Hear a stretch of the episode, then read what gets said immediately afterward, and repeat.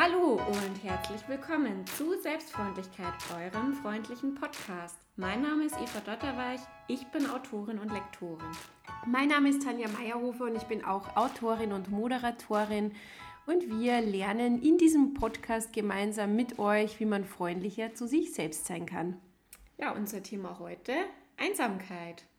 Genau, ich glaube, das Gefühl, das kennen wir alle ganz gut. Das kennen wir alle, ja. Und ich habe mal so ein bisschen rumgekramt, weil ich mich auch gefragt habe, wo ist denn eigentlich der Unterschied zwischen Einsamkeit und Alleine sein? Gibt es da einen? Da gibt es einen. Okay. Alleinsein ein objektiver Zustand ist. Also mhm. ich bin einfach alleine und es ist keiner um mich rum. Während Einsamkeit bedeutet, dass es eine Diskrepanz gibt zwischen den gewünschten Beziehungen und den tatsächlichen Beziehungen. Also so definiert das die Psychologie. Also so ein bisschen ein individueller Zustand, dass man sagt, okay, ich wünsche mir mehr, als ich eigentlich habe. Ne? Genau. Wo ich aber glaube eher, dass es auch so ein gesellschaftliches Problem ist, weil ich denke mal, dass Einsamkeit auch viel damit zu tun hat, dass wir halt einfach nicht mehr in so Horden leben, ne? wie mhm. es eigentlich die Spezies Mensch irgendwann mal gemacht hat, oder? Man kann ja eigentlich auch sagen, dass es ein ähm, kapitalistisches Problem ist. Ne? Okay. Also es geht äh, in unserer Gesellschaft halt viel um äh, Geld und Konsum. Und irgendwie wird uns ja auch so ein bisschen suggeriert, es gibt auf alles eine Antwort, die man kaufen kann. Und ich kann äh, auch Glück kaufen im Endeffekt. Mhm. Also mir geht's schlecht, ich kaufe mir neue Schuhe, ich fühle mich einsam, dann schmeiße ich irgendwie WhatsApp an oder ähm, Facebook oder Instagram Tinder. oder Tinder und ähm, stell da irgendwie so eine Scheinverbindung her, ne? Aber mhm. die ist nicht echt. Ja, und ich glaube, ich meine, das gesellschaftliche Problem, das ist ja schon wahrscheinlich ein bisschen älter als, als dieses Konsumverhalten, das wir so die letzten Jahre an den Tag legen. Aber ich glaube, also dieses in Gruppenleben, das habe ich so ganz banal am, an, an der eigenen Haut gemerkt, wie ich so ausgezogen bin von daheim und das erste Mal in einer großen Stadt war, ohne Familie drumherum. Da habe ich mal so richtig das Gefühl der Einsamkeit, so richtig volle Breitseite gespürt. Ne? Mhm. Diese Sonntage, es gibt also spezielle Tage, die sich dann besonders ekelhaft anfühlen, wenn man Single ist in der großen Stadt. Und das ist halt schon spürbar dann, wenn man kein familiäres Umfeld um sich herum hat. Oder wie ist es bei dir immer? Ja, ich kenne das ja eigentlich auch. Ich komme ja eigentlich auch vom Land und da ist man natürlich so ein ganzes Dorf, da grüßt man sich dann immer schön und so weiter. Kennt man sich beim Bäcker und hat da irgendwie sein, äh, sein kleines Gespräch am Morgen und so weiter. Und dann kommst du halt in die Stadt und bist als komplettes Land da erstmal total erstaunt, dass man jetzt nicht im Bus fragt, ob der Platz da frei ist, sondern man setzt sich halt einfach hin. Also das, das klingt jetzt irgendwie total seltsam wahrscheinlich für Leute, die in der Stadt aufgewachsen sind, aber ähm, für mich war das echt erstmal so mit 20 in München, okay, gut, du machst das anders hier. Mhm. Ich glaube auch, dass es so Städte gibt, die ein bisschen unfreundlicher sind und da würde ich fast sagen, dass München auch so eine, also so eine Stadt ist, die so durchaus einen einsam fühlen lassen kann, weil was mir halt aufgefallen ist, wie ich von Österreich da rübergekommen bin, dass sehr viele mit viel, wahnsinnig viel machen. Ne?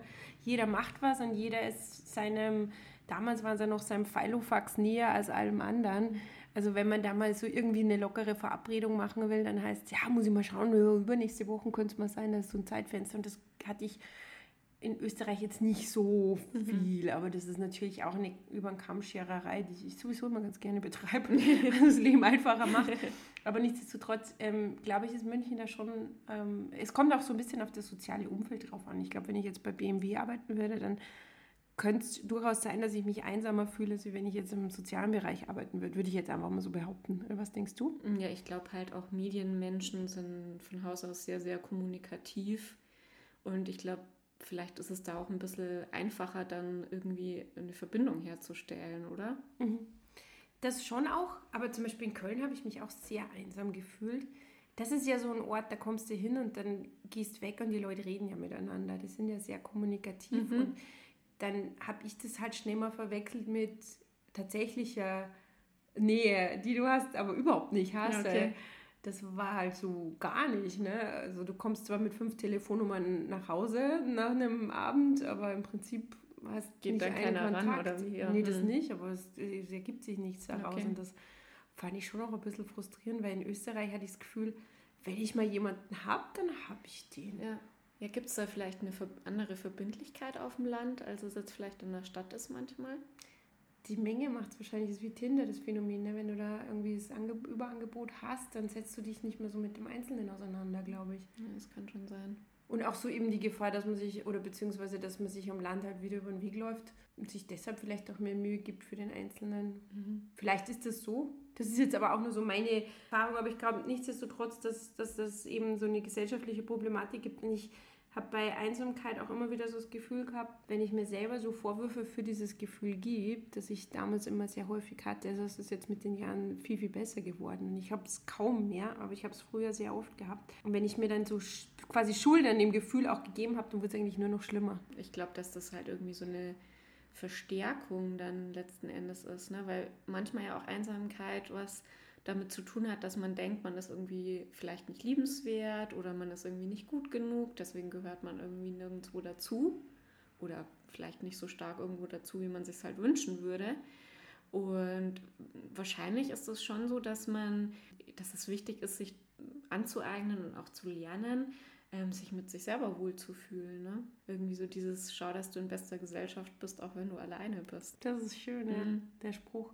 Und es hat ja auch wirklich wenig mit einem zu tun, dass man alleine ist. Ich meine, klar, wenn du jetzt ein voller Stinkstiefel bist, der irgendwie nur wie sich wie die Axt im Wald verhält, mhm. okay, aber das sind wir ja nicht oder so. ich habe letztens so eine Serie gesehen auf Netflix, kleiner Exkurs, die heißt Indian Matchmaking. Das ist ungefähr das Beste, was ich je im, im Vernsehen drinnen gesehen habe. Da geht es halt darum, um so Matchmaker, um so Heiratsvermittler in Indien. Und da war eine Frau, sie war die Traumfrau. Also ich habe mich total in Schock verliebt in dieses Mädchen. Das ist so einfach so toll, schön, lieb, alles.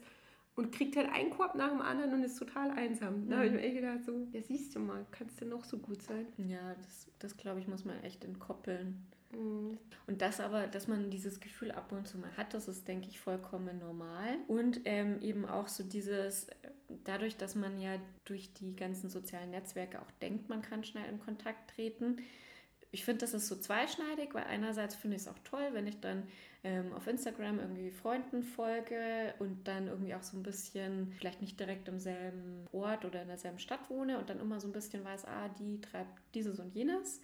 Und beim nächsten Treffen kann ich sie dann irgendwie nochmal drauf ansprechen und weiß dann irgendwie, ja, also so ein bisschen nehme ich halt teil an dem Leben. Aber ich glaube, wenn man halt irgendwie denkt, man, man lernt da neue Leute kennen, das ist halt wahrscheinlich nur eine gewisse Scheinwelt.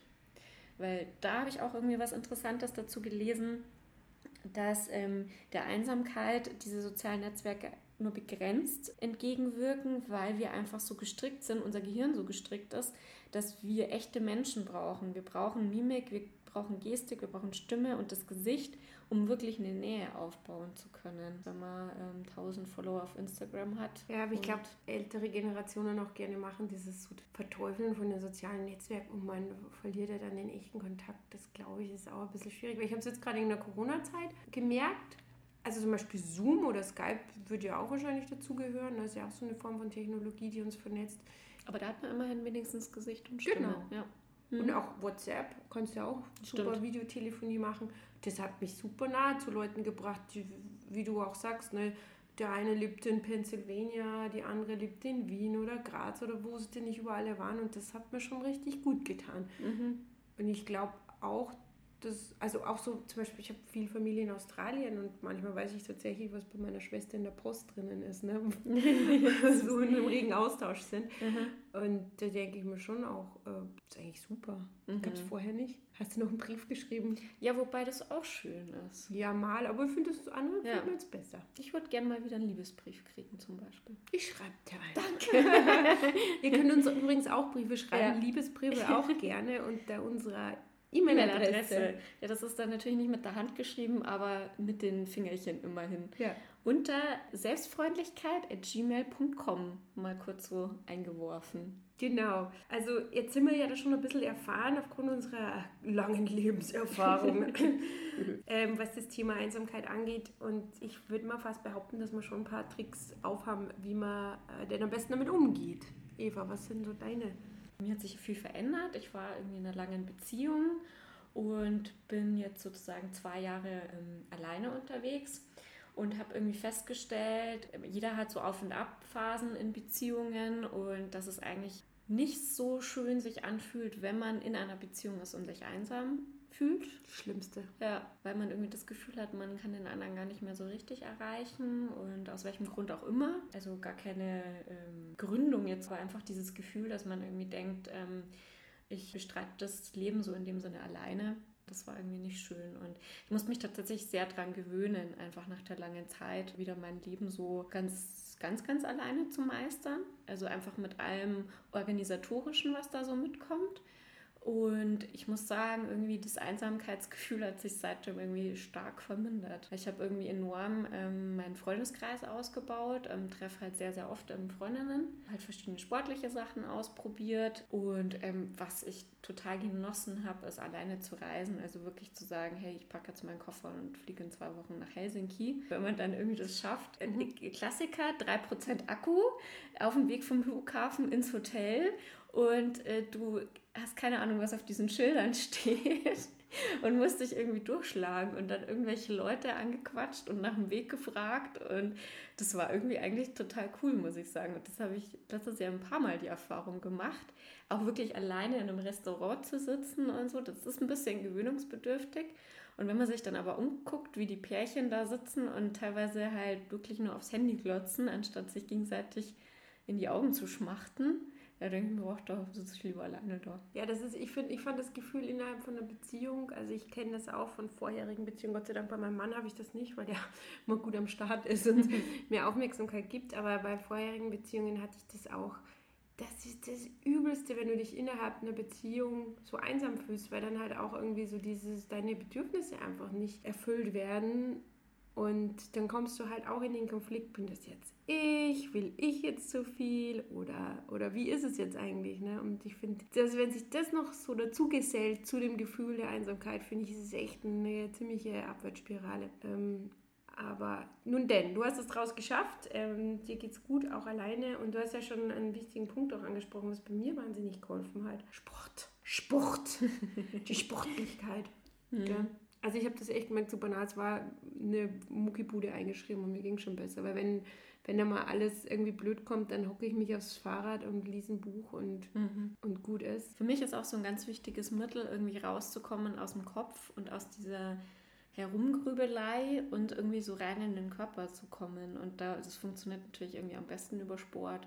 Mhm. Also so eine Wandertour zum Beispiel, da irgendwie mal zwei Tage irgendwie unterwegs zu sein. Da war ich jetzt vor, glaube ich, vier Wochen oder so war ich unterwegs. Es ist alles schief gegangen, was man sich nur vorstellen kann. Also ich bin wirklich so schon eine kleine Chaotin, wenn ich mal so unterwegs bin. Aber es war halt auch wieder mega lustig, weil ich war da zwar allein, aber da kommst du sowieso ständig ins Gespräch mit irgendwelchen Leuten und Servus hier und Servus da und bist irgendwie eh nie alleine. Und das ist irgendwie schon schon cool gewesen, muss ich sagen. Was ich auch gemerkt habe, äh, wo die Einsamkeit bei mir ein bisschen nachgelassen hat, war, wie ich spiritueller geworden bin. Also ich habe mit Yoga angefangen, schon sehr früh, also 98, äh, habe aber 2008 dann so eine Phase gehabt, da wollte ich es wissen und habe eben die Yogalehrerausbildung gemacht und war dann immer in so einem Yoga-Studio und da gibt es auch so Meditationszirkel und so Satzangs, das ist, kann man sich vorstellen wie so ein Gottesdienst, man trifft sich, man meditiert und man spricht gemeinsam über, über Dinge des Lebens, wie man mit, mit Sachen umgeht im Leben und dergleichen. Also ich denke mal, das ist nicht, nicht so weit weg von dem Gottesdienst.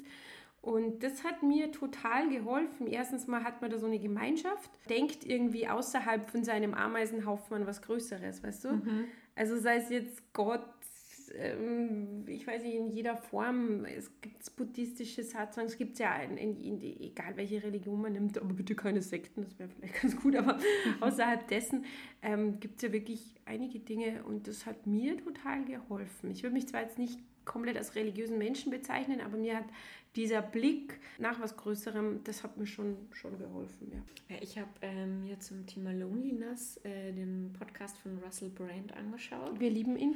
Wir lieben ihn, ja. Also der ist ja schon irgendwie. Der ist auch easy on the eye, ne? Also wie ja, der Amerikaner sagt. Es ist nicht so schlecht, den anzugucken, nee. Tut nicht weh. äh, egal. Ähm, aber ah, das ist jetzt sexistisch schon ein bisschen. Ein bisschen scheißegal. Wir gehen jetzt ins Inhaltliche. Ja, genau, kommt ähm. Inhalt. Aber ich habe ihn jetzt gerade vor Augen, okay? ja, ich auch. Und zwar sagt er, ähm, die, es, ist, es hat was damit zu tun, dass wir äh, uns von der Natur entfernt haben. Wir haben uns irgendwie losgelöst von der Natur und sind in so einer Art unwirklichen Realität gelandet. Äh, er sagt halt, ähm, uns fehlt das spirituelle Futter. Fand ich irgendwie auch sehr schön ausgedrückt, im Endeffekt ähnlich wie das, was du jetzt gerade auch gesagt hast. Und dass man halt ähm, lernen soll, also das empfiehlt er, Tatütata. Tatütata, Tatütata. Jetzt kann ich ja mal hier die, die Gläser klären lassen, weil wir trinken nämlich ein Prosecco. Äh, parallel, Prost ähm, zum Thema Einsamkeit. Wir sitzen übrigens das allererste Mal seit Corona hier wieder zusammen und nehmen es zusammen auf, das ja, Ganze. Wir haben uns zwischen nochmal gesehen, zwischenzeitlich, ja. Gell? Aber aber jetzt so richtig mit anfassen. und lange Umarmung. 1,5 Meter Abstand anfassen. Also zurück zu Russell Brand, ja. Mhm. Wir haben wieder das Bild vor Augen, Russell mhm. Brand. Er sagt halt, es geht darum, sich selbst lieben zu lernen und dieses Gefühl zu akzeptieren und aus diesem Gefühl heraus nach neuen Wegen zu suchen. Und er sagt, ähm, ein Weg äh, raus aus der Einsamkeit ist äh, der Dienst am nächsten. Dass man vielleicht irgendwie was Soziales macht und vielleicht, also das ist jetzt meine eigene Interpretation des Ganzen, ja, an irgendwas denkt, was größer ist als man selber. Dass Voll man geil. vielleicht auch nicht ständig irgendwie so um sich kreist. Mhm. Ne? Das ist ja auch so wahnsinnig anstrengend. Mega. Mi, mi, mi, mi, mi. Mhm. Nee, aber äh, da hat er schon recht, gell? Der Rassel. Ich habe noch einen interessanten Gedanken bei der Sheryl Strait gelesen. Das ist eine Podcasterin und eine amerikanische Schriftstellerin. Und die hat gesagt, also übersetzt ins Deutsche, Alleinsein war nach meinem Empfinden immer ein realer Ort, als wäre es kein Zustand des Seins, sondern ein Ort, an den ich zurückkehren kann, an dem ich ganz ich selbst bin. Das ist eben die Frage, gell? weil ich merke, so in Interaktion bin ich ja tausend verschiedene Personen. Mhm. Ich hatte erst heute so ein Gespräch, weil es gibt ja so Leute, die, die finden dich zum Beispiel lustig. Dann bist du der lustigste Mensch der Welt. Dann gibt es wiederum Leute, die finden ich blöd. Und dann gehe ich, wenn ich das schon spüre, dann werde ich auch irgendwie zickig oder arrogant oder irgendwas, weil ich auf Abstand gehe, weil ich die dann nicht an mich ranlassen will. Und in jeder Interaktion bist du ja meistens jemand anders. Also ich glaube, es gibt wenige, die ihr Programm durchziehen können. Mhm. Und da ist dann die Frage, na, wer bist du denn wirklich? Und in der Einsamkeit, das hat sie sehr schön gesagt, da stößt du auf dich selbst. Mhm. Ich mag mich auch alleine immer ganz gerne. Also wenn ich mhm. alleine verreise, finde ich mich gut. Mhm. Ja, ich finde mich dann auch selber schneller. Sich selber vielleicht auch mal was komplett Neuem aussetzt und sich selber auch in so eine neue Situation bringt und sich selber dann auch nochmal neu kennenlernt, weil es halt auch nochmal was anderes ist, wenn man selber halt die ganze Zeit nur in der eigenen Küche hockt. Ich meine, man kann auch mit Minischritten anfangen und sich mal denken, jetzt setze ich mich mal irgendwo auf eine Parkbank vielleicht in einem Stadtteil, der jetzt nicht so äh, besonders ist und bin da einfach nur mal für mich so eine halbe Stunde. Ich mag das auch total gern, dass man so durch Städte oder so, die man nicht kennt, dass man sich einfach mal verliert, ohne Stadtplan rumrennt mhm. und sich dann irgendwo wiederfindet. Aber das sind so Dinge, finde ich, für die habe ich äh, jetzt in meinem Leben gar keine Muße mehr. Das war irgendwie früher mal leichter. Das ist bei dir das? auch so. Bei mir ist viel äh, müssen, ne? Mhm. Habe ja ein Buch drüber geschrieben, Schluss mit muss. Aber na, als Mutter muss man halt irgendwie dann ja. auch immer am Start sein und irgendwelche Bedürfnisse befriedigen. Mhm. Ist ja auch mein Job, habe ich mhm. auch angenommen. Mache ja. ich auch gerne. Ja, ich habe das halt ja in beruflicher Hinsicht, logischerweise. Wenn ich für irgendwas äh, gebucht werde, dann ähm, bin ich da natürlich zur Stelle. Aber ich kann natürlich im Privatleben viel freier agieren als jetzt du. Ja. Also ich kann mir das ja alles irgendwie selber einteilen. Ich bin keinem Rechenschaft schuldig, wann ich wo, wann bin. Und ich würde nur mal Netflix gucken. Es ist so witzig, weil ich habe ja tatsächlich lange Zeit keinen Fernseher gehabt, darf man eigentlich gar nicht sagen, wenn man beim Fernsehen arbeitet. Weil manche brüsten sich damit. Ich, bei mir war es eher so Entzug, weil ich einfach viel zu viel Zeit damit verdattelt habe und einfach damals viel zu oft MTV Next und irgendwie so einen Schrott angeschaut habe. Und was wollte ich jetzt eigentlich sagen? Gute Frage. Soll ich mal in dein Hirn reinschauen? Nee. Prost. Das war's. ich bin schon leer. Ich muss mir wieder was nachfüllen. Willst du auch noch was? Hört das Gluckern? Guckst du jetzt gerade nach Russell Brand oder was? Was machen wir jetzt mit der Einsamkeit? Was ich auch gemerkt habe, wir haben es ja vorhin schon mal kurz angesprochen, das Gefühl, wenn die Einsamkeit hochkommt, dann finde ich es immer ganz wichtig für mich, dass ich mich selber dann nicht so sehr in Frage stelle. Also, dass jetzt nicht die Abwärtsspirale anfängt von wegen, ich bin nicht liebenswert oder das Gefühl darf jetzt gerade nicht da sein, weil wenn ich das dann mache, dann wird es eigentlich eh nur noch schlimmer. Das wird dann nur mal, wenn ich sage halt einfach, das ist ein Problem, das habe nicht nur ich, das haben so viele. Ja. Das ist ein gesellschaftliches Problem, wie wir auch schon gesagt haben, das ist ein Konsumproblem. Dann, dann tue ich mir da auch leichter damit umzugehen und dann kann ich es auch eher annehmen. Ja, finde ich auch. Und ich glaube, das Thema, was das Ganze dann auch viel schwieriger ist, wenn ich mich dann einsam fühle und dann irgendwie irgendwelche Gedanken habe in die Richtung wie, also das habe ich jetzt heutzutage nicht mehr, aber so früher, ähm, ich finde halt irgendwie niemanden mit ähnlichen Interessen zum Beispiel also gerade so im, im Teenie-Alter oder so, ne, wo man sich auch noch so selber findet. Und wenn man dann, dieser, dieser innere Kritiker dann nochmal rauskommt und der prügelt dann so ein bisschen auch noch auf einen ein und sagt, naja, ist ja klar, weil du bist ja so und so und du bist ja nicht gut genug oder du hast ja die und die Macken. Ich finde, dann wird es halt so richtig schlimm. Voll.